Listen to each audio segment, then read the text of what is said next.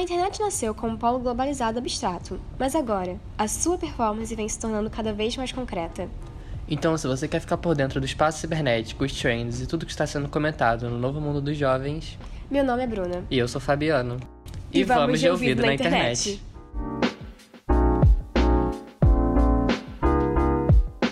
Em uma segunda-feira, no dia 25 de maio, o homem mais rico do mundo, infame por suas piadas no Twitter, revelou que decidiu comprar a rede social e acabou dando o que falar por toda a internet.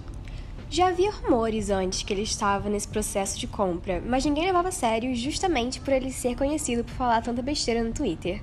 Mas não é que ele realmente gastou 44 bilhões para deixar de ser zoado? O Elon Musk realmente nunca foi bem recebido pela maioria da comunidade dos jovens na internet. Existem muitas críticas de onde veio todo o dinheiro dele. Alguns dizem que ele é produto da família dele que previamente explorava minerais na África, enquanto outros insistem em defender que ele virou bilionário por esforço próprio, mas enfim.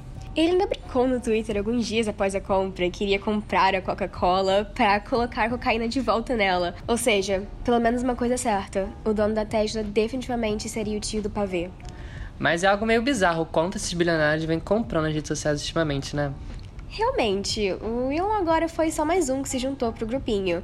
O Jeff Bezos é dono do Washington Post e o Mark Zuckerberg também, por exemplo. Começou com o Facebook e já virou dono do Instagram e WhatsApp. Lembra quando todas as redes sociais caíram ao mesmo tempo por quase um dia inteiro? Às vezes eu tenho que admitir que esse monopólio entre os multimilionários é meio assustador. É uma linha muito fina entre a liberdade de expressão no fórum público e os meios de comunicação serem propriedade de menos de 1% da população global. Isso tudo lembra muito um sistema oligárquico mesmo, eu não vou mentir. Mas já tem gente, metade como meme, metade seriamente, falando que vai migrar para outra rede social, agora que o Twitter é do Elon. Mas existe alguma outra rede social atualmente melhor que o Twitter? Bom, entre o Instagram e o TikTok, realmente as opções ficam difíceis.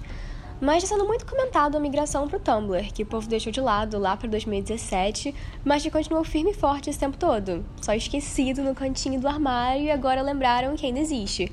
Porque é cada vez mais comum entre os jovens que estarem reclamando sobre esse esgotamento de cada rede social. Falando como alguém nesse esse espectro demográfico agora, são anúncios para cada lado, é briga desnecessária, o algoritmo tentando forçar você algo que não te interessa, é muito exaustivo. No Tumblr não tem tanto disso. Tem que levar em conta que isso prejudicaria muita gente que conseguiu estabelecer essas redes sociais como Instagram, TikTok, Twitter como uma maneira de ganhar renda também. Mas, por enquanto, isso é só meme por ser uma rede social sempre esquecida mesmo.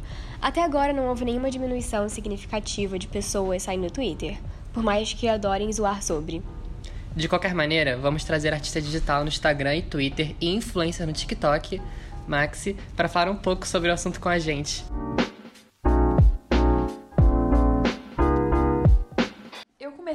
Divulgando minha arte no Twitter. É, então já usa bastante tempo. Mas eu tenho que admitir que já foi muito melhor. Tipo, hoje as pessoas planejam tudo, tudo para ganhar like.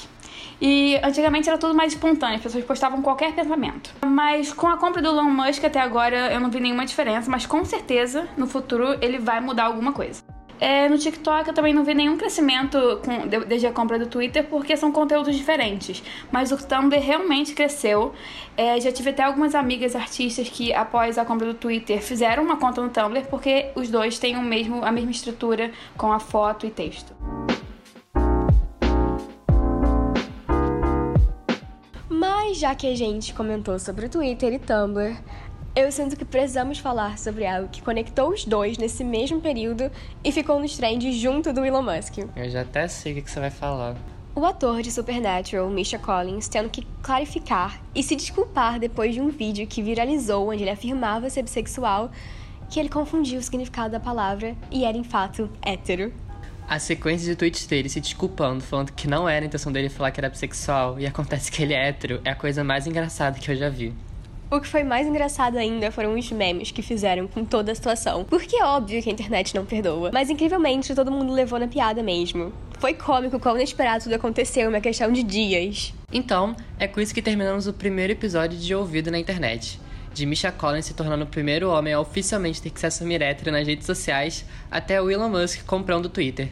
Esse período de 24 horas na internet foi tumultuado para dizer o mínimo. Como um usuário viralizou no Twitter comentando, esses eventos foram só o primo mais novo de 2020, quando Castiel, interpretado pelo Misha Collins em Supernatural, foi imediatamente mandado para o inferno na série após ser confirmado gay, depois de anos de torcida pelos fãs, acontecendo ao mesmo tempo do caos das eleições e rumores da resignação do Putin. Tem até um feriado para comemorar esse dia do 5 de novembro no Tumblr agora. É sério. Eu sou Fabiano. E eu sou a Bruna. E, e esse, esse, foi o De Ouvido, na, internet. internet.